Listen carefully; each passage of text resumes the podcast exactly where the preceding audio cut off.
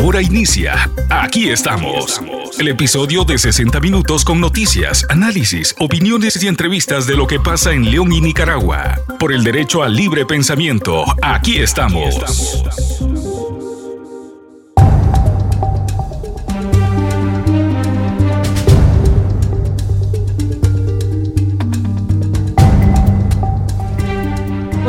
seguidores de Radio Darío? Este es el podcast de opinión. Aquí estamos. Así iniciamos este programa semanal que les trae a ustedes una entrevista con Elvira Cuadra, quien es la directora del Centro de Estudios Interdisciplinario de Centroamérica, CETCAM y que recién publicó un informe acerca de cuáles son los principales verdugos de las mujeres en Nicaragua y de dónde proviene la violencia que están sufriendo las féminas en este país. También traemos el resumen semanal de noticias, noticias importantes que ocurrieron pues en el ámbito nacional y que estuvieron protagonizadas por la Corte Suprema de Justicia con todo un revuelo ante eh, la detención de la magistrada Ileana Pérez, posterior liberación y hoy justo nos enteramos de que está renunciando oficialmente. Eso noticia como de momento. Hemos eh, dedicado el podcast semanal de Radio Darío a Soy la América Narváez una mujer que desde el exilio y luego de haber pedido refugio nueve años atrás, ahora asegura eh, estar en un proceso de constante sanación. Soy la América, habló con Radio Darío acerca de diferentes temas, acerca de qué significó llegar a una Costa Rica que no sabía que había un régimen dictatorial en su país vecino, se refiere a la gran cantidad eh, de personas que están migrando de Nicaragua no solamente a Costa Rica, sino también a otros países y cómo pues se ven obligados a abandonar Nicaragua. Pero eh, además se refiere al tema de seguridad y el cómo eh, un refugiado, un exiliado, pues eh, debe de eh, revisar cuáles están siendo sus situaciones de riesgo para poder mantenerse de alguna manera seguro en el país donde se encuentre. De todos estos temas conversó Soy la América y también de la articulación que debe haber entre eh, las fuerzas de oposición para que se logre avanzar en esa transición democrática de nuestro país. Eh, les resumo así eh, el contenido de este podcast semanal. Aquí estamos. Por supuesto a usted, gracias por su preferencia.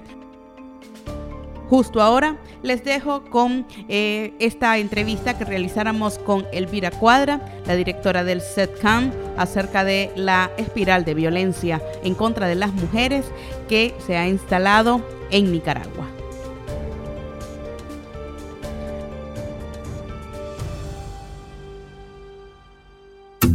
El Radio Podcast, una entrevista para conocer el lado humano de las voces que generan opinión en las libertades públicas de Nicaragua. Escúchalo por Radio Darío, el Radio Podcast.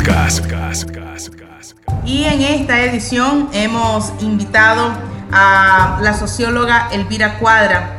Ella es eh, la directora del CETCAM, un centro de estudios que eh, está abordando diferentes temáticas eh, de investigación en el contexto nicaragüense y que nos está dando luces acerca de diferentes temas, violencia política, seguridad ciudadana y esta vez acerca de violencia en contra de las mujeres. Buenos días, eh, Elvira, gracias por acompañarnos. Buenos días, muchas gracias por la invitación a conversar con ustedes. Cuéntenos acerca de este último estudio que publicaron ayer y que ha tenido muy buena acogida, sobre todo pues porque habla de este tema tan sensible como es la violencia contra las mujeres.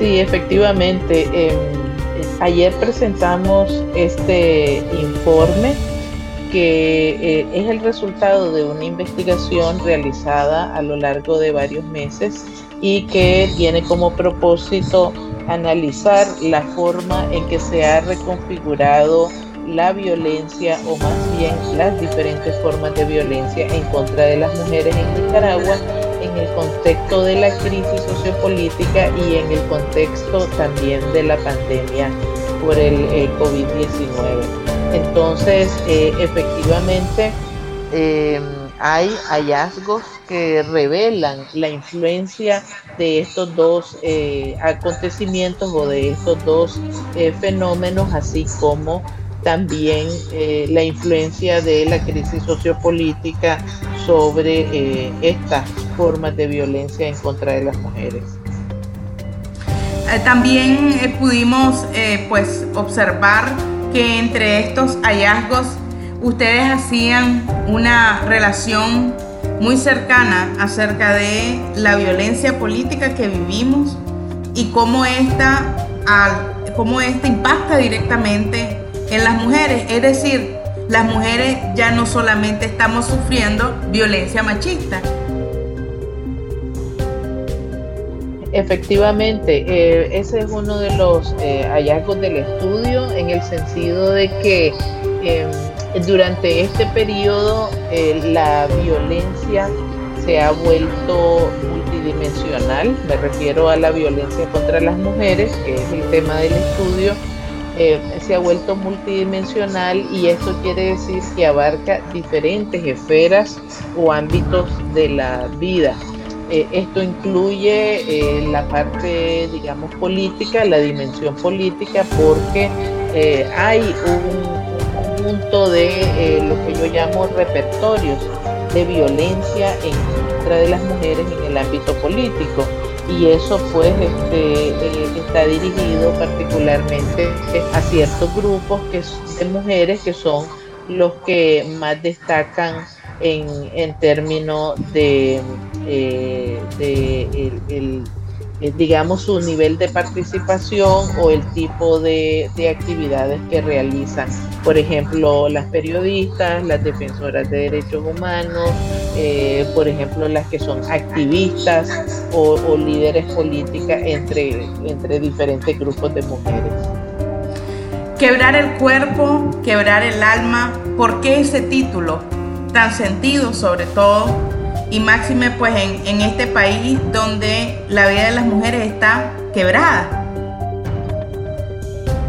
Pues el título resume uno de los hallazgos más importantes de este estudio porque eh, lo que es la realidad eh, que viven las mujeres en Nicaragua nos demuestra es que tanto la violencia en general, eh, la violencia contra las mujeres en general, eh, ya sean femicidios, violencia sexual, agresiones, eh, violencia psicológica o violencia económica, etcétera, como la violencia política, tiene en el fondo la intencionalidad de castigar a las mujeres en sus cuerpos, hacerles sentir dolor para obligarlas a subordinarse, a, agachar la cabeza, a, someterse a una estructura o, a un conjunto de estructuras que están, eh, digamos, dominadas por el, por el sistema, por un sistema eh, patriarcal, por un sistema de poder eh, que, tiene diferentes expresiones, como decía antes, desde cosas muy cotidianas dentro de la familia, dentro de la casa, hasta en el ámbito público y político. Nos llamaba la atención cómo están vinculando esta violencia con los fenómenos que han sufrido las mujeres en el Caribe, eh, impactadas por un huracán tras otro, y cómo esto envuelve en una mayor pobreza y por supuesto en condiciones de mayor vulnerabilidad a las mujeres, pero también a las niñas, Elvira. ¿Usted nos puede hacer un comentario al respecto? Efectivamente, eh, una parte de la investigación se hizo tomando en consideración eh, los comentarios, las valoraciones y, y las vivencias de eh, mujeres de diferentes grupos que experimentan violencias específicas. El caso de las mujeres de la costa caribe, tanto mujeres afrodescendientes como de las comunidades indígenas, fueron parte de la investigación. Y eh, encontramos que hay este, una violencia que viven las mujeres de la costa, pero que también tiene em, em, expresiones muy concretas para cada uno de los grupos. Por ejemplo, en el caso de las comunidades indígenas, las mujeres eh, nos comentaron que viven algo que ellas denominan violencia colectiva y que tiene que ver con este, expresiones incluso de violencia simbólica eh, con, todo este, con todo esto que está sucediendo de la ocupación de las, de las tierras de las comunidades indígenas por parte de los colonos eh, que tiene que ver con este, eh, la, la, no comprensión de, su cultura, de su cosmovisión, pero que también tiene expresiones muy directas, como por ejemplo eh, el hecho de, que son forzadas a desplazarse hacia otros lugares precisamente por el desaliento de sus, tierras, de sus comunidades, eh, eso las obliga a cambiar eh, un conjunto de, formas de vida, de prácticas, las limita, muchas veces las reduce a una condición mucho más difícil en términos de condiciones de vida, condiciones económicas, están expuestas a violencia directa, porque muchas de ellas son agredidas, eh, sufren violaciones, en, este, este contexto de, violencia de, los colonos. Y eh, en el caso de las mujeres afrodescendientes, entonces también eh, experimentan diferentes tipos de violencia. Aquí, en ambos casos, uno de los puntos más sensibles es precisamente la violencia contra niñas y adolescentes, eh, particularmente eh, la violencia sexual. las estrategias, y quisiéramos eh, pues conocer un poquito de esto. Sabemos que hay políticas públicas que están siendo supuestamente aplicadas por el gobierno, por el Estado. Incluso ayer inauguraban una, eh, una ah, comisaría para la mujer de 170 que hay en el país. ¿Cabe esto como política pública? ¿Están siendo suficientes las acciones que el Estado está implementando?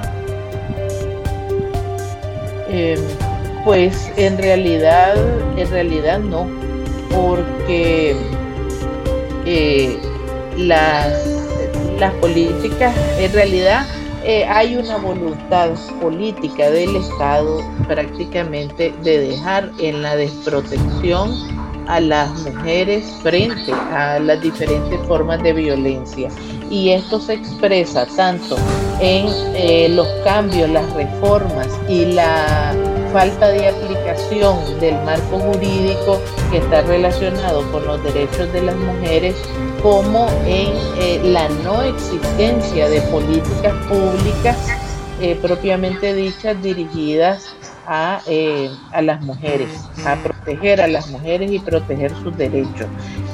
pero además una cierta institucionalidad que ya existía, que era deficiente desde el principio, que no era suficiente para atender este tipo de situaciones, esa institucionalidad precaria ha sido eh, prácticamente desmantelada. Entonces no hay eh, realmente eh, ninguna, ninguna política pública ni programa que genere ningún tipo de acción de protección hacia las mujeres.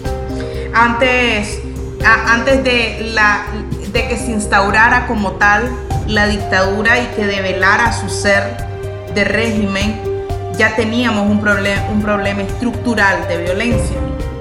Con la instauración de la dictadura, esto se agravó. ¿Qué puede esperar a las mujeres que siguen en el país, que se quedan en el país, las mujeres que están trabajando desde aquí? ¿Cuáles podrían ser las miras en cuanto al tema de la violencia con respecto a otros países, Elvira? Bueno, lo que pasa es que en realidad eh, eh, el sistema eh, patriarcal o el sistema de poder patriarcal, para ser clara, em, existe en todas las sociedades. Em, lo que sucede es que en los contextos autoritarios, de gobiernos autoritarios, entonces esto tiende a agravarse, sobre todo en el caso de las mujeres, porque si son eh, eh, si, para todos los ciudadanos en general hay restricción de derechos en estos contextos, entonces es doblemente cierto para el caso de las mujeres. Em, entonces, em, las mujeres que están dentro de Nicaragua, pues eh, experimentan, viven esto. Eh, en la medida en que el régimen autoritario se radicaliza eh, y, se vuelve más, eh, digamos, o escala los niveles de violencia. Entonces, en ese sentido, pues el, el, escenario es poco favorable. Pero también las mujeres que, nicaragüenses que están fuera del país, que han tenido que salir por razones de persecución política o por razones de incertidumbre, etcétera, tampoco la tienen fácil porque en los lugares a donde llegan hay también esas mismas estructuras de, poder patriarcal. Eh, eh, cada lugar tiene sus diferencias, ¿verdad? Depende de, las condiciones específicas, pero en, general hay eh, un escenario desfavorable para las mujeres. Agradecemos eh, su comparecer acá en este programa, en este podcast de opinión. Aquí estamos de Radio Darío, eh, a Elvira Cuadra, socióloga, y ella pues directora del Centro de Estudios Transdisciplinarios de Centroamérica. Agradecemos por este análisis y por supuesto eh, esperaríamos sus palabras finales, Elvira. Muchas gracias siempre por la oportunidad compartir con ustedes lo que estamos produciendo desde CETCAM. Y, bueno, decir que lo que hacemos en términos de investigación y análisis es para eh, eh, mantener informada la gente en general, particularmente a los nicaragüenses, y que se conozca pues lo que está sucediendo en el país. Muchas gracias. Muchísimas gracias. Continuamos con este podcast semanal de Radio Darío. usted gracias. Recuerde compartir este producto y también enviarlo a sus amigos o familiares a través de redes sociales. Que estén bien. El Radio Podcast, una entrevista para conocer el lado humano de las voces que generan opinión en las libertades públicas de Nicaragua. Escúchalo por Radio Darío, el Radio Podcast.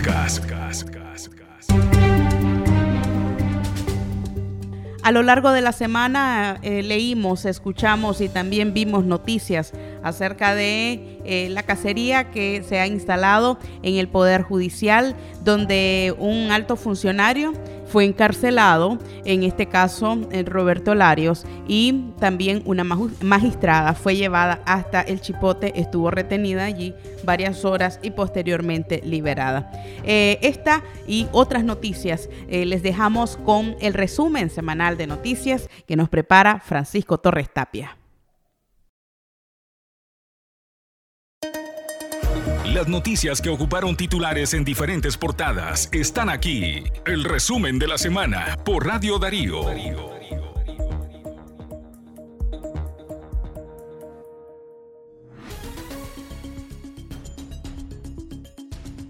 Hola, ¿qué tal? Bienvenidos, a tengan una excelente mañana y llegamos a sábado 22 de octubre del año 2022. Estas son las noticias que ocuparon nuestra portada esta semana. Antes les saludo, mi nombre es Francisco Torres Tapia, le presentamos este resumen de noticias. Roberto Larios Meléndez, vocero y director general del área de comunicación de la Corte Suprema de Justicia, fue arrestado por la policía, confirmaron fuentes vinculadas. La caída de este funcionario se adiciona a las destituciones de Katia Jensky Acevedo y Ruth Tapia Roa, directora de Relaciones Internacionales y Protocolo de la Corte Suprema de Justicia, respectivamente. Además, Daniel Ortega y Rosario Murillo no permitieron que viajara a Nicaragua el padre José Domingo Cuesta, provincial de la Compañía de Jesús para Centroamérica, según informaron fuentes eclesiales cercanas al sacerdote de 58 años y originario de Panamá. Mientras tanto, la Fiscalía Sandinista acusó al sacerdote Enrique Martínez Gamboa, párroco de la iglesia Santa Marta, en Managua, del delito de presunta conspiración para cometer menoscabo a la integridad nacional en concurso de noticias falsas. El sacerdote fue capturado con violencia el 13 de octubre por varios efectivos de la policía cuando irrumpieron en la casa de su familia en Managua. Mientras, el ministro de Hacienda y Crédito Público Iván Acosta dijo a medios oficialistas que los daños del huracán Julia a su paso por Nicaragua ascienden a 402.6 millones de dólares, equivalente a 14.572.2 millones de córdobas. Por último, una fuente vinculada a la Corte Suprema de Justicia de Nicaragua informó que la magistrada Ileana Pérez fue capturada por la policía y llevada a la Dirección de Auxilio Judicial, conocida como El Chipote, el martes 18 de octubre. El régimen de Ortega, antes de enviar al chipote a la ex magistrada Pérez, le quitó el cargo de presidenta de la sala civil en los departamentos de Granada y Rivas. Estas fueron las noticias más importantes de esta semana. Gracias por escucharnos en este resumen de noticias en nuestra plataforma Radio Darío 8913.com. Buen fin de semana. No dejes de informarte con nosotros. Síguenos en las redes sociales y las plataformas de streaming. Encuéntranos en Facebook, Twitter, Instagram, Spotify y Apple Podcasts. Radio Darío, más cerca del nicaragüense. Este es el podcast semanal de Radio Darío, el cual dedicamos a la figura de Soy la América Narváez y es que han pasado nueve años desde que se documentó el caso de Soy América. En aquel momento pues eran años en los que no se estaba claro de la dictadura que se instalaba en, nuestro país. También nos habla acerca del por qué se sintió sola en ese proceso tan difícil y eh, cómo ha resurgido a pesar de las dificultades y las adversidades, encontrando sus propios recursos para superarse. Escuchemos. Crónicas, semblanzas, análisis y opiniones. Las historias contadas de una forma distinta para darle play en cualquier momento. Escucha el podcast de Radio Darío.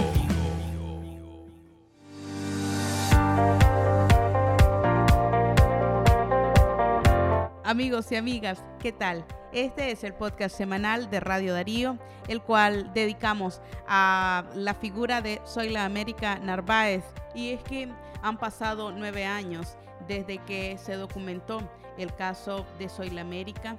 En aquel momento pues eran años en los que no se estaba claro de la dictadura que se instalaba en, en nuestro país. También nos habla acerca del por qué se sintió sola en ese proceso tan difícil y eh, cómo ha resurgido a pesar de las dificultades y las adversidades, encontrando sus propios recursos para superarse. Escuchemos. Documentar mi caso fue difícil porque en aquel momento todavía eran los años en que la dictadura eh, contaba con todas las máscaras, ¿verdad? Los costarricenses les fascina ir a pasear a Nicaragua y entonces cuando uno decía que estaba aquí por un problema así resultaba difícil de creer. Eso em, me permitió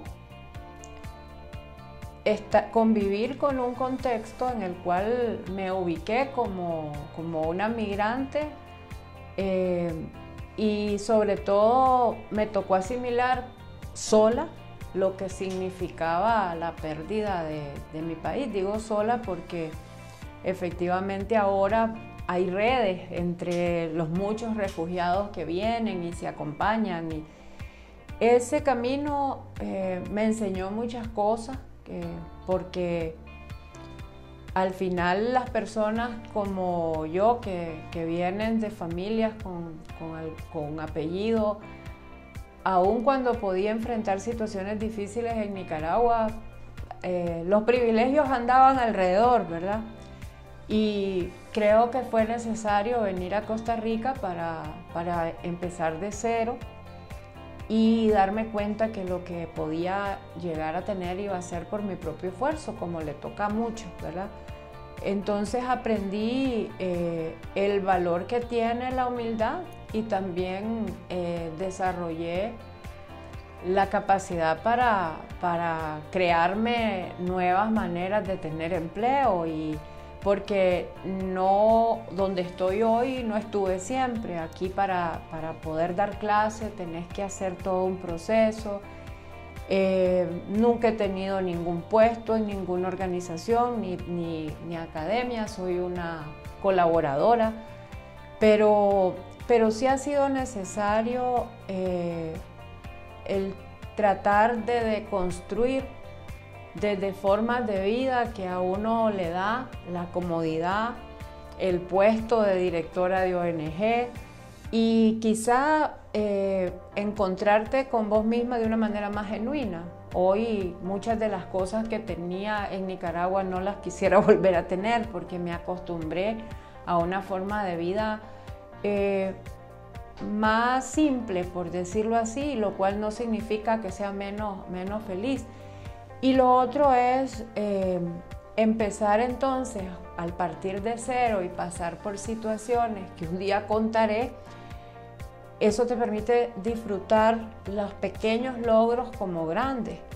Eh, creo que uno empieza a valorar cada cosa que tiene de una manera distinta y también eh, confirmar tu dignidad porque sabes que lo que has pasado ha, valido la pena porque tiene que ver con una convicción.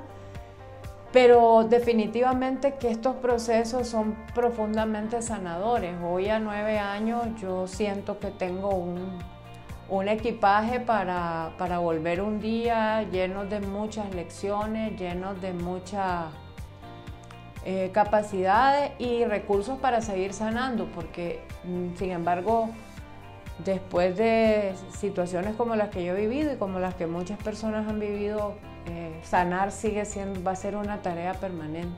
Entonces, ¿usted espera volver a Nicaragua? Yo espero volver a Nicaragua.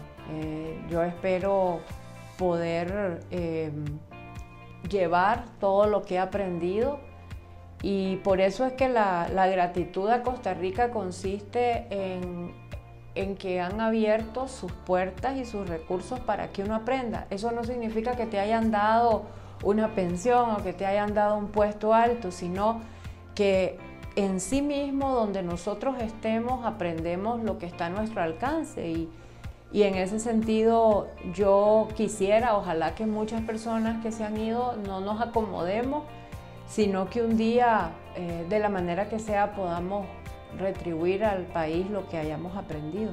Comenta cómo ha aprendido a vivir eh, sintiéndose segura en un país como Costa Rica, a pesar de la vigilancia que eh, puede haber en contra de ella, pero además a pesar de los miedos que existen en su diario vivir. Escuchemos. Em, eso siempre es lo difícil, que de una u otra manera creo que todos estamos bajo, así como lo de las antenas de televisión, estamos siendo observados, estemos donde estemos, porque de alguna forma somos concebidos como peligrosos, cuando realmente quizá a estas alturas lo que cada uno quiere es un cambio y, poder hacer una contribución que nada tiene que ver con ir a hacer violencia armada, nada tiene que ver con ir a, generar eh, caos ni destrucción, pero bueno, esa es parte. Y a pesar de eso que dijo su mamá, ¿se, se continuó sintiendo segura aquí Yo creo que hay que aprender a, a vivir con el riesgo. Esto tal vez es parte del, del problema. Nosotros tenemos los migrantes y los refugiados dos actitudes. Uno, que queremos escapar de la realidad y entonces pensamos que aquí venimos a, olvidar el pasado y podemos, y, y vienen estas frases de la dictadura no se va ahorita, entonces disfrutemos, vivamos y al final eso es escapar no de la dictadura, sino de uno mismo, ¿verdad? Esa es una actitud. La otra es vivir con miedo, encerrarse y también continuarse sintiendo perseguido en un contexto donde algunas cosas han cambiado. Yo creo que en mi caso he tratado de, manejar los riesgos con responsabilidad. No tengo eh, una vida 100% eh, como muchas personas, pero porque mis hábitos tampoco, tampoco son de mucha apertura, pero creo que, que manejar los riesgos es lo que todos debemos hacer, porque el cambio de país eh, tampoco es una garantía. La realidad es que eh, las condiciones de seguridad empiezan por, por tener nosotros mucho cuidado con, con no tener conductas de riesgo y eso es parte también de las cosas que hay que aprender. Soy la América Narváez se refiere a la situación de los exiliados nicaragüenses en Costa Rica, el esfuerzo que ha hecho este país para poder resolver las cantidades eh, de solicitudes de refugio, pero también eh, las solicitudes pues en cuanto a diferentes beneficios que buscan los nicaragüenses en una tierra eh, distinta a la suya. Además, se refirió a los exiliados en otros países, esa ola migratoria que sencillamente parece no acabar. Bueno, eh, Costa Rica tiene una larga tradición humanitaria y podemos decir de que eh, ha tratado de crear condiciones para responder con mayor capacidad a la demanda de solicitantes de refugio pero evidentemente la situación se sale fuera de control. Eh, a pesar de los esfuerzos, hay un primer gran problema que tiene que ver con la cantidad de personas que no tienen acceso ágil a las entrevistas, que no pueden tener sus permisos laborales a tiempo y que por ende eh, enfrentan una condición difícil por, por muchos años. Hay un hay una brecha en la cual es muy difícil para el que llega eh, tener vivienda, tener opciones laborales y no existen eh, programas de atención a, la emergencia que puedan responder a este periodo crítico. Evidentemente, eh, a medida que pasa el tiempo, se pueden generar a través de las redes sociales que se van construyendo entre, con, eh, con, otros costarricenses, oportunidades laborales, pero evidentemente el otro tema tiene que ver con cómo las personas que llegan tienen que reconvertirse profesionalmente porque el mercado laboral no puede eh, certificar las las capacidades o las profesiones que tenían en Nicaragua. Entonces también hay una situación muy difícil de su empleo, ya no digamos los jóvenes que intentan estudiar aquí y que no tienen sus documentos. Em, definitivamente que Centroamérica no estaba preparada, ya habían terminado las guerras, o sea, se consideró que después de 1990 no eh, habían conflictos armados y por lo tanto se habían desestructurado todas las medidas de protección al refugio. Si bien en, los años, eh, hace, antes de 2018 habían salvadoreños y hondureños huyendo de, forma, de otras formas de violencia y los mismos venezolanos, esta ola migratoria nicaragüense eh, hace sobrepasar la capacidad del gobierno de Costa Rica por más buena intención que se tenga de atender esta realidad. No, no manejo exactamente estadísticas, pero sí he escuchado especialistas hablar de que esto no tiene precedente, porque el tráfico hacia Estados Unidos eh, tiene que ver, ahí se combinan eh, factores de migración en Costa Rica, por ejemplo, lo que tenemos hoy es una cantidad de personas que están huyendo de la situación de violencia.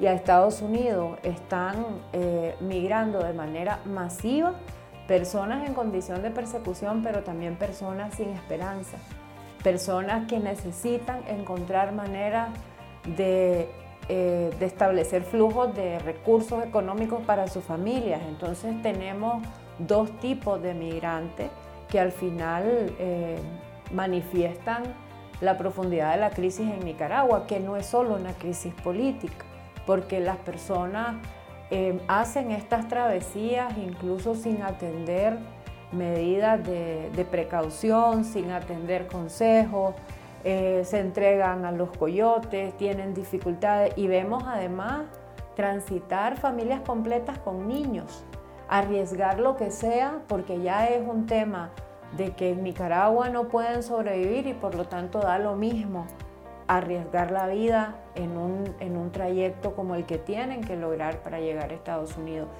Creo que, ese problema no se está dimensionando en, la gravedad que tiene, en tanto eh, pensamos que únicamente Ahí está la razón de, la persecución política, pero la persecución política lo que está haciendo es colapsar un sistema social y económico en Nicaragua que hace que las personas eh, necesiten salir ya como un recurso de sobrevivencia. Así finalizamos este podcast semanal de Radio Darío. Era la conversación abierta que tuviera Soy la América Narváez eh, con nuestro equipo de prensa. Por supuesto, agradecemos a ella la confianza de poder hablar a este medio de comunicación. Gracias a usted por compartir este producto y por supuesto recuerde comentarlo en sus redes sociales, proponernos temas y seguir nuestra página web www www.radiodarío893.com. Que estén bien.